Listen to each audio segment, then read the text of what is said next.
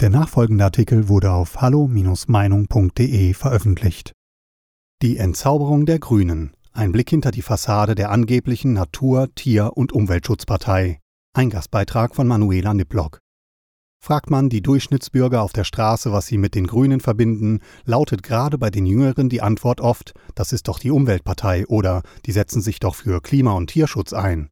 Derlei Antworten sind aber keine Überraschung, denn genau so werden die Grünen schon seit Jahren von den Medien vermarktet. Kein Wunder, da die deutschen Medienschaffenden ja bekanntlich, so haben es zumindest repräsentative Umfragen ergeben, in überwältigender Mehrheit links-grün ticken. Schaut man aber mal hinter die Fassade und nimmt das Handeln der Grünen genauer unter die Lupe, stellt man ganz schnell fest, dass sich die Grünen in allererster Linie für sich selbst und einzig für ihre eigene Ideologie einsetzen, dem Ökosozialismus und der Umerziehung der Bevölkerung. Weg von Freiheit, Demokratie, Vielfalt und Toleranz hin zu Ökodiktatur, Gleichheitswahn und diktatorischer Verbotspolitik. Nein, die Grünen fordern doch immer am lautesten Toleranz und Vielfalt, werden nun einige denken, und ja, das stimmt, nur meinen die Grünen damit etwas ganz anderes als die meisten Bürger, denn Toleranz haben die Grünen und ihre Anhänger nämlich meist nur für linksgrüne Meinungen. Alle anderen Meinungen würden sie am liebsten verbieten, was man durch Diffamierung, Ausgrenzung und Beleidigung gegen die Opposition im Bundestag und auch sonst gegen alle sich kritisch äußernde Menschen oder kritische Seiten in den sozialen Medien täglich beobachten kann. Anstatt sich mit kritischen Meinungen sachlich auseinanderzusetzen und diese inhaltlich zu diskutieren, wird nur noch geschaut, womit man das Gegenüber diffamieren kann. Dabei sind abwertende und diskreditierende Begrifflichkeiten wie Rechtspopulist, Aluhut, Rechtsradikal etc. an der Tagesordnung und wenn das nicht reicht, wird noch die Nazikeule ausgepackt oder eine Nähe zur Holocaustleugnung konstruiert. Hauptsache, man muss sich nicht mit den Argumenten der anderen auseinandersetzen, weil dann könnte ja die eigene Unwissenheit zutage kommen, oder man müsste gar feststellen, dass das Gegenüber einfach Recht hat. Nein, das ginge ja gar nicht. Gleiches gilt übrigens für die vielen Ophobs, homophob, xenophob, islamophob etc., durch die, anstatt eine sachliche Diskussion zu führen, jeder kritischen Stimme einfach eine psychische Störung in Klammern Phobie attestiert wird. Und schon hat man sie mundtot gemacht, denn wer möchte schon gern als psychisch krank hingestellt werden? Also hält man lieber besser gleich die Klappe und äußert sich nur noch hinter vorgehaltener Hand und im Freundeskreis, wobei auch dort immer mehr Leute vorsichtig sind mit dem, was sie sagen. Umfragen haben genau dies übrigens schon 2019 und noch einmal ganz aktuell im Juni 2021 klar und deutlich bestätigt. Interessant und bezeichnend dabei ist, dass einzig die Anhänger der Grünen mit 62 Prozent meinen, dass sie sich nicht in ihrer Meinungsfreiheit eingeschränkt fühlen, während die Anhänger aller anderen Parteien zwischen 46 bis 62 Prozent ganz klar der Meinung sind, man müsse, wenn man seine Meinung offen sagt, mehr und mehr vorsichtig sein. Links zu beiden Artikeln auf unserer Homepage. Was Vielfalt betrifft, so verstehen die Grünen darunter eben nicht die Unterschiedlichkeit der Menschen in ihrer Lebensweise, Ernährungsgewohnheiten, politischen Ausrichtung, Fahrzeugwahl, Wohnform, Meinungen usw., sondern Vielfalt zählt bei den Grünen nur, wenn es darum geht, so viele Menschen aus so vielen, vornehmlich islamisch geprägten Ländern wie möglich unkontrolliert ins Land zu lassen, damit das Deutschland, so wie die meisten von uns es kennen und in dem man wirklich gut und gerne leben konnte, so bald wie möglich nicht mehr wieder zu erkennen ist. In immer mehr Stadtteilen verschiedener Großstädte ist dies leider schon jetzt der Fall. Wundern sollte das auch nicht, denn mit Deutschland und Vaterlandsliebe konnte so mancher obergrüner Jahr laut eigener Aussage sowieso noch nie wirklich etwas anfangen und Parolen wie Deutschland verrecke wurden schon vor vielen Jahren auf Demos des Schwarzen Blocks, an denen auch namhafte Grüne in vorderer Front teilnahmen, lautstark skandiert. Auf der anderen Seite hatten und haben sie keine Scham, sich mit Steuergeldern des ach so verhassten Deutschlands über viele Jahre hinweg alimentieren zu lassen. Nebenbei bemerkt, auch mit den Steuergeldern der verhassten AfD-Wähler, Aluhutträger, Nazis und so weiter, was in diesem Fall aber anscheinend kein Problem darstellt. Das Land der Dichter und Denker hieß es früher immer, wenn von Deutschland die Rede war, denn der Deutsche galt überall als fleißig, strebsam, erfinderisch sowie als wissenschaftlich und literarisch kluger Kopf, und unser Land verfügte über ein ausgezeichnetes Ausbildungssystem, durch das der deutsche Facharbeiter quer über den Globus heiß begehrt war. Lang, lang ist es her.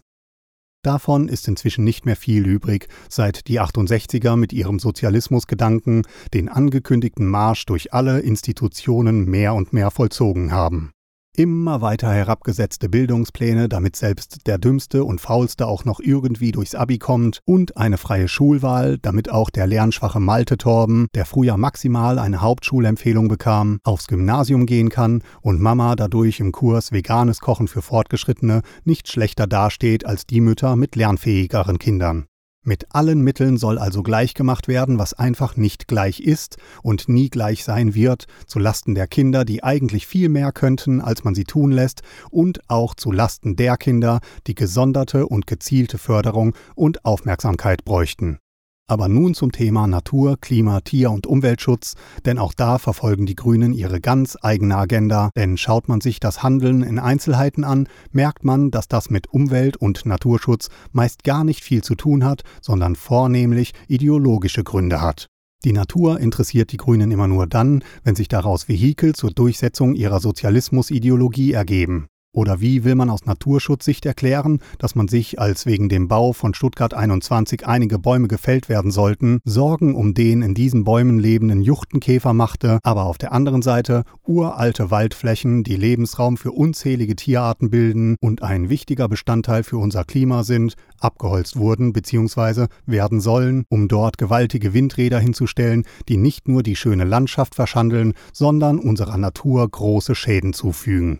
Solch gigantische Windräder benötigen nämlich gewaltige Fundamente, die über große Flächen hinweg den Boden versiegeln. Pro Windrad, versteht sich.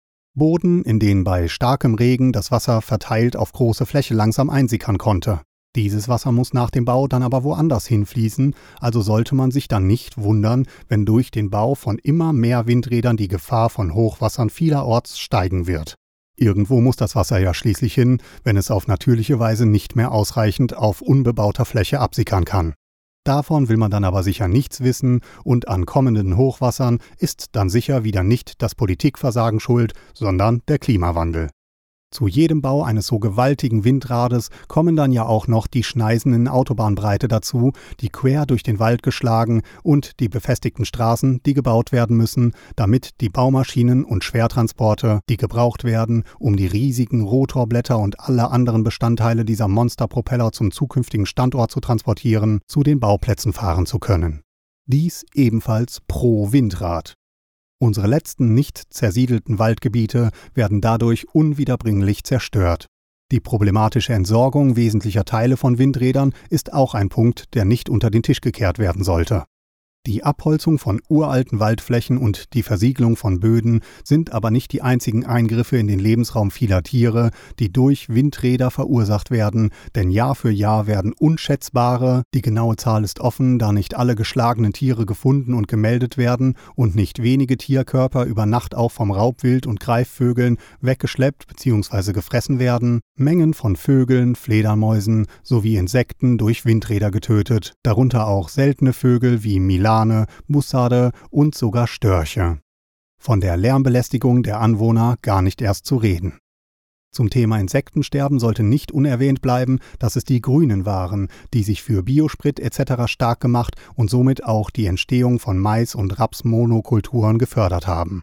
Ebenfalls anmerken sollte man, dass die alte und neue Stuttgarter Landesregierung, bestehend aus Grüne und CDU, ein zweites Stuttgart 21 plant, nämlich den laut Koalitionsvertrag Ausbau der Gäubahn zwischen Stuttgart und Singen mit dem langen Gäubahntunnel zum Flughafen, was nichts anderes bedeuten soll als den Abbruch des attraktivsten Teil der weltberühmten Panoramabahnstrecke.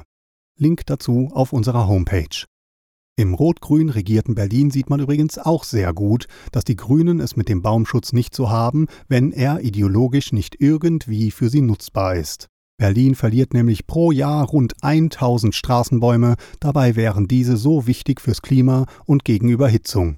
Auch wenn es um unser heimisches Wild geht, zeigen sich die Grünen schon seit Jahren nicht gerade als Tierfreunde, denn schon 2016 forderte ein bayerischer Grünen-Politiker in Bezug auf Baumschäden durch Verbiss es darf nicht sein, dass der Freistaat jedes Jahr viel Geld ausgeben muss, nur weil die Jäger nicht genug Wild schießen. Wer nun denkt, derartige Äußerungen können im Einzelfall ja mal vorkommen, dem muss man sagen, dass Ludwig Hartmann, Fraktionschef der Grünen im Bayerischen Landtag, mit Äußerungen wie Solange wir die Schalenwildbestände nicht nachhaltig senken, sind auch flächige Neuaufforstungen wie Markus Söders 30 Millionen Bäume Programm letztlich nur eine neue Form der Ganzjahresfütterung für Rehe. Im August 2019 ebenfalls das Rehwild zum Schädling degradierte. So forderte er unter anderem die Abschussquoten zu erhöhen und mehr revierübergreifende Drückjagden, bedeutet, dass das Wild mittels Treibern und Hunden stark beunruhigt und dadurch aus seinen Einständen heraus vor die Büchse der Jäger getrieben wird, denn für ihn gilt anscheinend ganz klar Wald vor Wild. Der Gedanke an Lobbyismus überkommt einen dabei eigentlich ganz automatisch. Die Grünen haben also schon vor Jahren gefordert und fordern heute umso mehr, dass Jäger mehr schießen sollen, als sie eigentlich schießen würden und für den Erhalt einer ausgeglichenen Wildpopulation nötig wäre.